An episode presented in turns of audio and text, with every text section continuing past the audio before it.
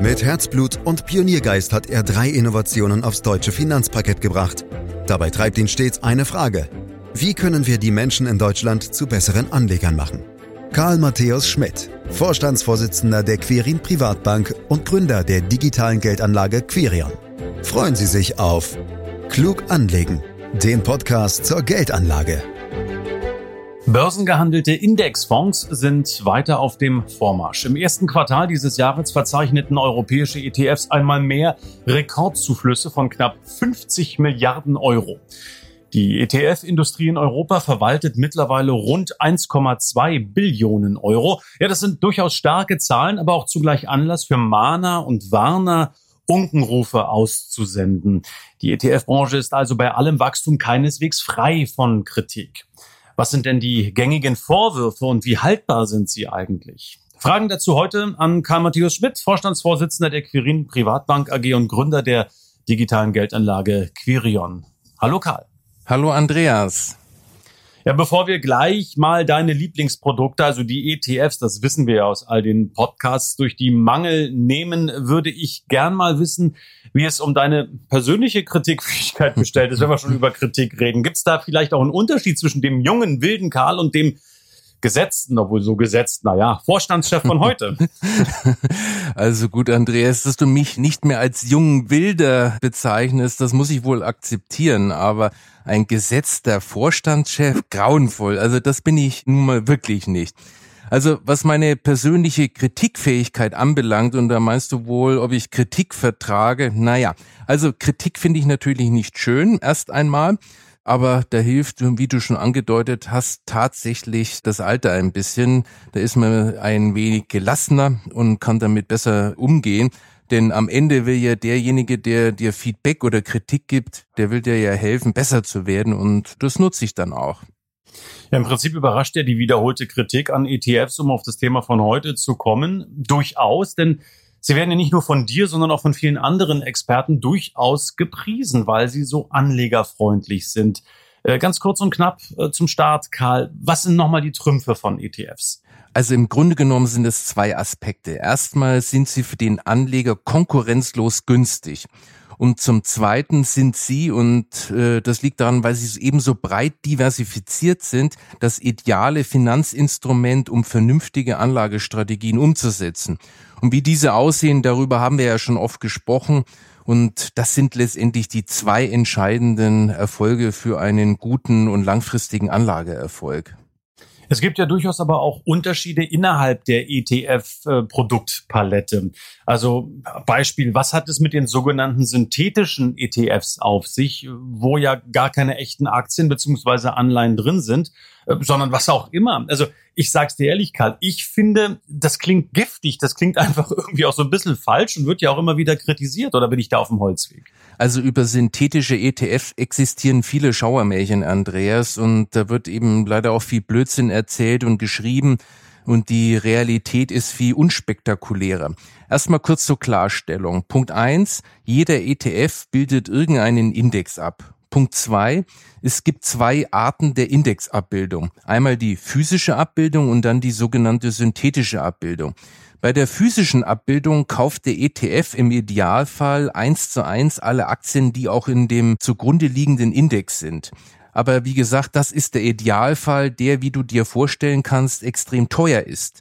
Viel häufiger kommt vor, dass zwar Aktien aus dem Index gekauft werden, aber eben nicht alle, sondern lediglich eine möglichst repräsentative Auswahl daraus. Dann handelt es sich um physisch optimierte ETFs, die natürlich dann zum Tragen kommen, wenn der Index sehr viele Aktien zum Beispiel enthält. Doch wie auch immer, physische Abbildung ist die intuitiv besser verständliche Methode und sie hat daher auch unter Privatanlegern den besseren Ruf. Das hat übrigens mittlerweile dazu geführt, dass sie eine deutliche Mehrheit am Markt stellen. Und da kommen wir zu den synthetischen ETF. Die halten selbstverständlich auch echte Wertpapiere, also anders wie du vorhin der Frage gesagt hast. Allerdings sind nicht unbedingt die, die im Index sind. Insofern sind Behauptungen, da seien keine echten Aktien oder Anleihen drin, schlichtweg falsch. Wenn ETF aber andere Wertpapiere halten als die des Indexes, an dem sie sich ja orientieren sollen, stellt sich natürlich die Frage, wie dann die Indexabbildung gelingt. Die Antwort sind sogenannte Swap-Geschäfte, die mit einer anderen Bank oder mit einem anderen Finanzdienstleister abgeschlossen werden. Dabei schließt der ETF-Anbieter einen Vertrag mit einem Finanzinstitut ab, in dem vereinbart wird, die Wertentwicklung des von dem ETF gehaltenen Portfolios gegen die Wertentwicklung des für den ETF relevanten Index zu tauschen. Der Anleger erhält bei dieser Vorgehensweise letztlich immer die Indexrendite. Für ihn ist es unerheblich, welches der beiden Portfolien besser läuft. Das machen die beiden Swap-Partner unter sich aus. Und trotzdem bleibt es eine komplexe Gemengelage, wenn ich hier da aufmerksam äh, zuhöre. Wichtig ist natürlich, was am Ende bei rumkommt, nämlich eine ordentliche Rendite bei ordentlichen Kosten.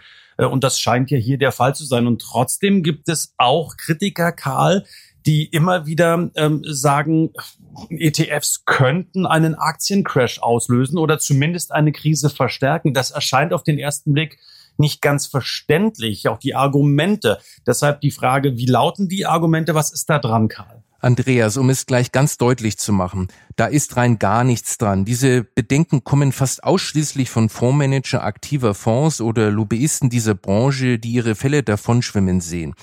Das verwendete Argument ist uralt und wird, obwohl es falsch ist, immer wieder hervorgekramt. Die Argumentation läuft dabei ungefähr so. Wenn die Kurse bestimmter Aktien, sagen wir in der Technologiebranche, aus irgendeinem Grund einmal einbrechen sollten, dann haben sie nur noch ein geringeres Gewicht im Index und müssen deshalb vom ETF-Management verkauft werden. Und zwar unabhängig davon, ob der Einbruch gerechtfertigt war oder nicht. Die Manager aktiver Fonds dagegen, die ja nicht an einem Index gebunden sind, können die Aktien je nach Einschätzung weiter behalten und kaufen vielleicht sogar nach, was dann die Märkte wieder beruhigt. Daraus wird dann abgeleitet, dass ETF einen Einbruch verstärken, weil die Manager ja verkaufen müssen und aktive Fonds ihn dagegen dämpfen. So plausibel diese Vorstellung zunächst ist, mit der Realität der Märkte hat sie so gut wie nichts zu tun. Die funktioniert nämlich ganz anders. Fakt ist nämlich, dass Manager aktiver Fonds, wie übrigens auch Privatanleger, extrem zyklisch agieren. Das heißt, wenn die Kurse bestimmter Aktien fallen, dann tendieren sie dazu, genau diese Aktien zu verkaufen und häufig sogar in einem größeren Volumen als dies ETF-Manager müssen. Denn ETF-Manager müssen ja nur so viel verkaufen, wie es dem reduzierten Indexgewicht entspricht. Aktive Manager dagegen, die ohnehin häufig sehr konzentrierte Depotwerte halten, reagieren heftiger. Das heißt, sie verkaufen womöglich im Extremfall sogar alle betroffenen Aktien. Letztlich ist es also so, dass private Anleger oder auch die professionellen Anleger während einer Krise überhastet Wertpapiere verkaufen und dadurch Kursstürze weiter verschlimmern. Und das ist eben ein typisches Anlegerverhalten, das sich völlig unabhängig vom Anlageinstrument zeigt. Im Übrigen wäre es auch blauäugig zu glauben, dass Anleger an Einzelaktien oder auch aktiven Fonds eher festhalten würden als an ETFs. Tendenziell ist sogar eher das Gegenteil der Fall. Es handelt sich also definitiv um kein ETF-spezifisches Problem. Naja, aber Karl, der ETF-Markt wächst doch, wie eingangs beschrieben, sehr rasant. Und da kann man schon doch nachvollziehen, es ist doch naheliegend, dass der Verkaufsdruck im Falle eines Falles vor allem dann auch von Seiten der ETFs kommt, wenn also alle faktisch durchs selbe Schlüsselloch wollen. Nun ja, Andreas, das mit der Marktmacht von ETFs wird in den Medien manchmal ganz schön aufgebauscht. Schaut man auf die nackten Zahlen, sieht man, dass wir hier noch lange nicht von einer gefährlichen Dominanz sprechen können. Denn trotz ihres starken Wachstums haben ETF weltweit und über alle Anlageklassen hinweg aktuell einen Marktanteil im Fondsgeschäft von ungefähr 17 Prozent. In den USA tendenziell mehr, ungefähr 19 Prozent und in Deutschland eher weniger, rund 14 Prozent.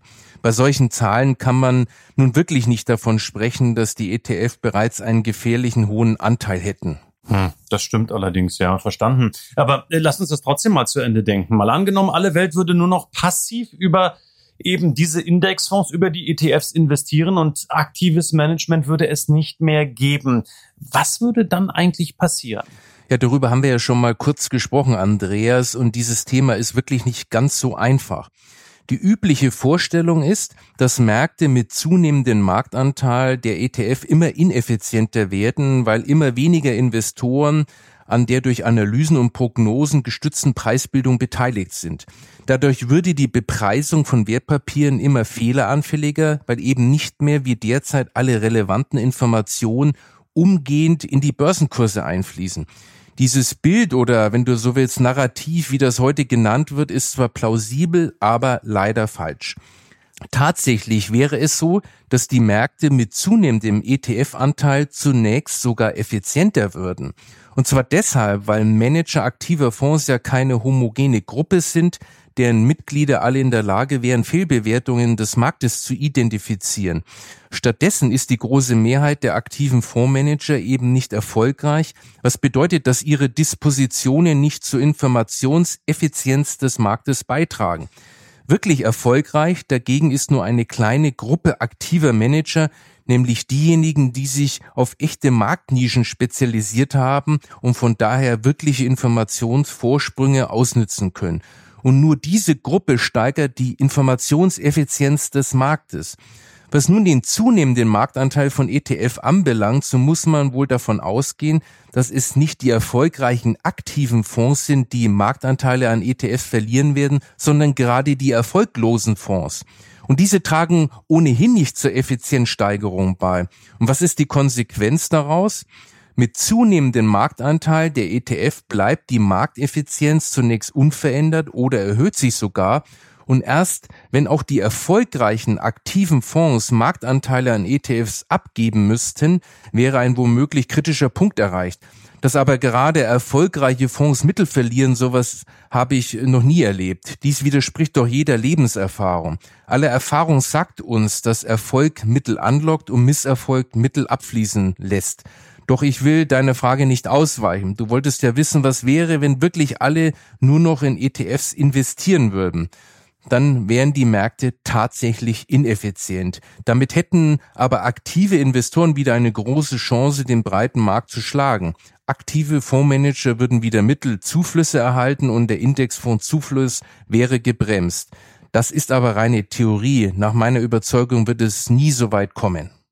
Ähm, mal unabhängig von der Marktdominanz, Karl, ich habe ja eben gerade schon noch davon gesprochen, dass äh, im schlimmsten Falle alle durchs selbe Schlüsselloch wollen. Ähnliche Situationen haben wir ja hier und da an den Märkten auch schon erlebt. Das heißt im Klartext, wenn viele Anleger ihre ETFs in einer Krise, in einer Crash-Situation verkaufen wollen, geht's natürlich mächtig runter mit den Kursen, weil Verkaufsdruck da ist. Ähm, aber wenn es faktisch nur noch Angebot gibt, keine Nachfrage, geht's ja natürlich auch mit den sogenannten An- und Verkaufsspannen an der Börse. Man sagt am Börsianer Deutsch äh, Spreads zu, deutlich auseinander. Dann ist doch auch der Handel mit ETFs nicht mehr wirklich attraktiv. Oder wie siehst du das?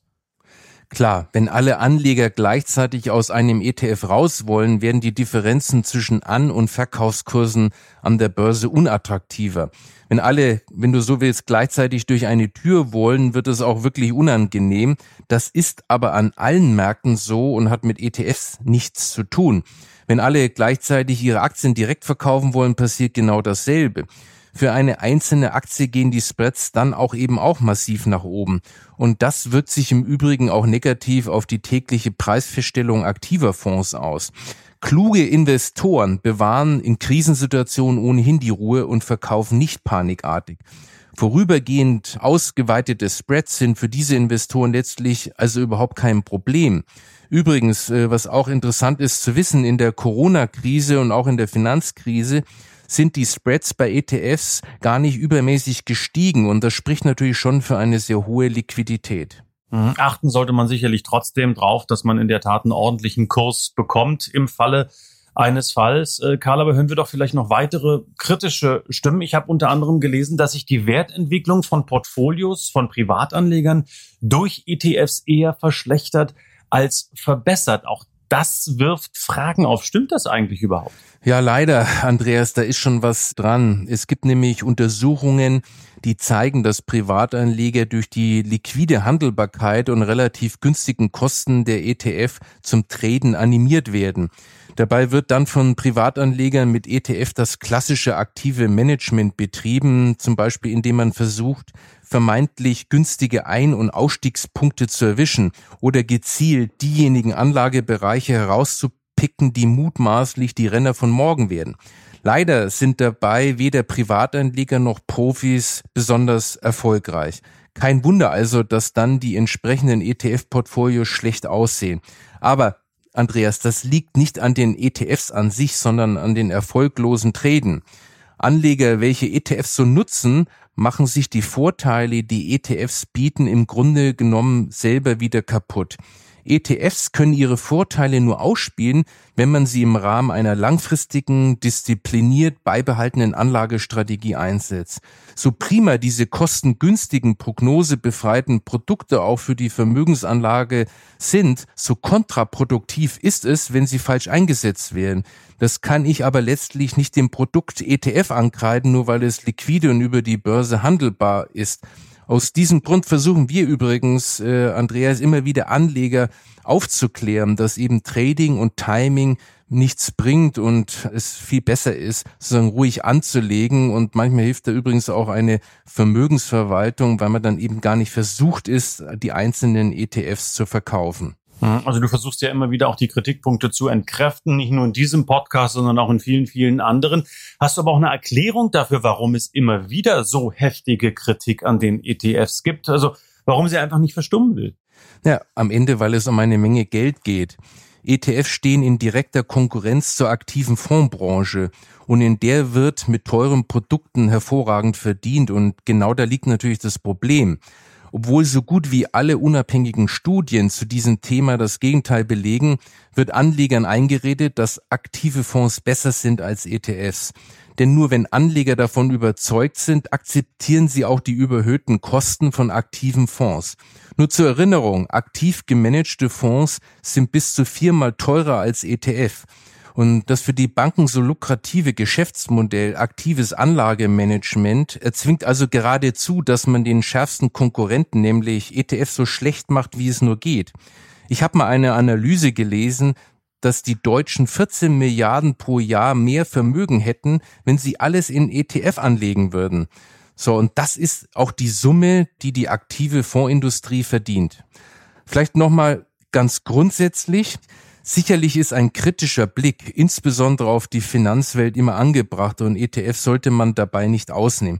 Aber echte Kritik basiert auf beobachtbaren, messbaren Fakten und da gibt es an ETFs nichts auszusetzen.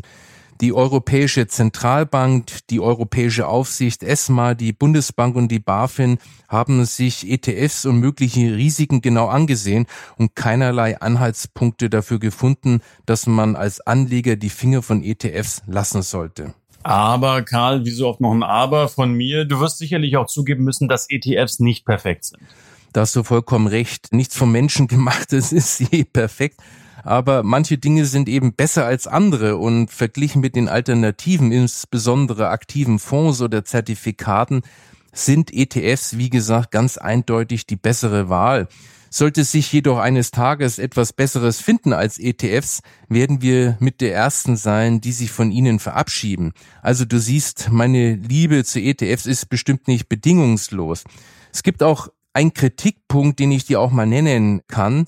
Denn bei ETFs gibt es eine Problematik. Wie du weißt, bildet jeder ETF ein Index ab. Und genau bei diesen zugrunde liegenden Indizes hat sich mittlerweile eine Art Wildwuchs herausgebildet. Das hat dazu geführt, dass teilweise für den Anleger ungeeignete Indizes ausgewählt werden. Der normale Anleger weiß zum Beispiel nicht, dass der DAX mit seinen nur 30 Werten ein denkbar ungeeigneter Index für ihn ist. Gleiches gilt für den bekannten Dow Jones Index oder den europäischen Index Stocks 50. In allen drei Fällen ist es mangelnde Diversifizierung, warum diese Indizes als Grundlage für ETFs eigentlich ungeeignet sind. Und das ist übrigens auch einer der Gründe, warum wir in unserer Vermögensverwaltung mit sogenannten Faktorindizes arbeiten, die wir dann optimal kombinieren. Und was mir dabei noch fehlt, ist das Thema Kosten. Haben wir schon in anderen Podcasts ausführlicher gesprochen. Gibt es da beim Ausweis der Kosten keine Probleme bei ETFs? Doch, Andreas, hier haben wir die gleiche Problematik wie auch bei aktiven Publikumsfonds, nämlich dass mit der sogenannten Gesamtkostenquote TER, also die Total Expense Ratio, nur ein Teil der tatsächlich anfallenden Kosten erfasst wird. Insbesondere werden Transaktionskosten auch in der ETF-TER nicht berücksichtigt. Die sind aber bei ETF Vergleich zu aktiven Fonds natürlich marginal. Dennoch werden auch ETF-Anleger mit der Gesamtkostenquote auf eine falsche Fährte gelockt. Und das führt dann zum Beispiel dazu, dass Anleger beim Vergleich von ETFs, die den ein und denselben Index abbilden, denken, dass derjenige mit der geringsten Gesamtkostenquote auch der kostengünstigste ist. Hierzu haben wir sogar eigene Untersuchungen angestellt und dabei herausgefunden, dass nur in rund einem Drittel aller Fälle die ETF mit der geringsten TER auch diejenigen mit den geringsten anfallenden Gesamtkosten sind. Und für diese Gesamtkosten ist letztlich die Renditedifferenz zwischen ETF und zugrunde liegenden Index entscheidend. Und da schließt zum Beispiel auch die durchschnittlichen Spreads mit ein, also der Unterschied zwischen Kauf- und Verkaufskursen. Wir bezeichnen die tatsächlich anfallenden Kosten als die realen Kosten eines ETF.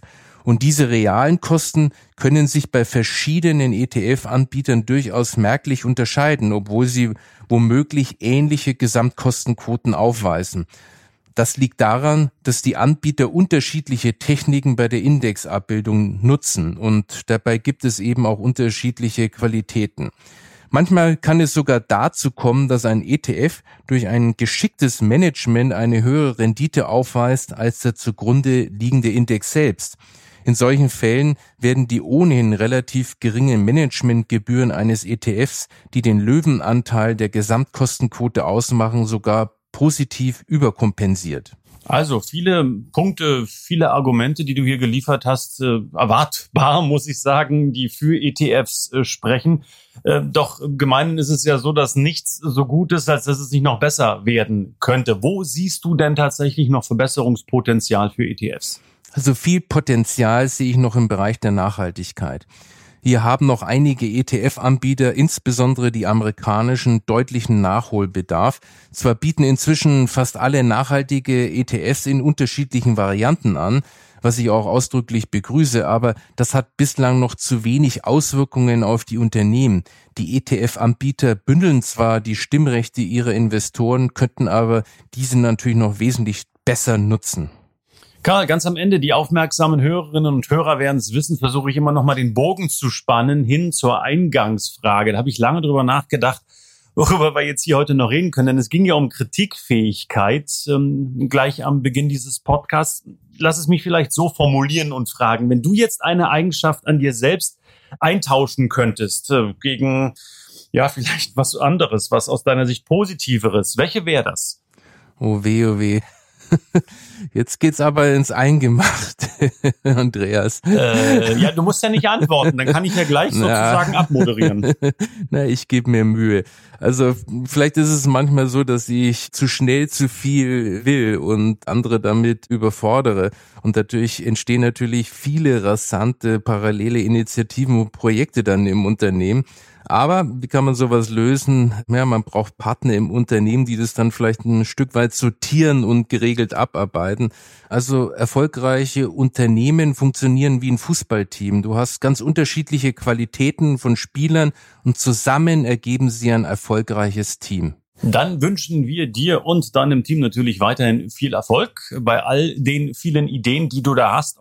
Ich sage Dankeschön, Karl Matthäus Schmidt. Zum Thema ETF-Kritik heute viele Gründe, Argumente haben wir gehört. Ich danke ganz herzlich für all die Infos. Verweise auf die Internetseite www.quirinprivatbank.de, wo viele, viele Informationen mehr stehen. Verweise darauf, dass Sie uns Ihre Fragen stellen können unter podcast.quirinprivatbank.de.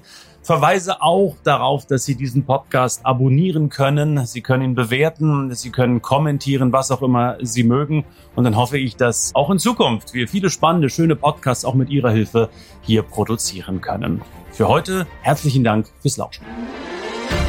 Das war Klug anlegen. Der Podcast zur Geldanlage der Quirin Privatbank mit dem Vorstandsvorsitzenden Karl Matthäus Schmidt. Wir freuen uns über Ihre Rückmeldungen und Themenwünsche, die Sie uns gerne an podcast.querinprivatbank.de senden können. Die Quirin Privatbank steht für echte Unabhängigkeit, da sie auf Provisionen und hauseigene Produkte verzichtet. Das innovative Anlagekonzept Marktmeinung Wissen beruht auf bewährten Erkenntnissen der Finanzmarktforschung und investiert frei von Prognosen in den weltweiten Kapitalmarkt. Die Bank unterstützt interessierte Anleger bei der Altersvorsorge und dem langfristigen Vermögensaufbau. Mehr Informationen erhalten Sie unter querinprivatbank.de.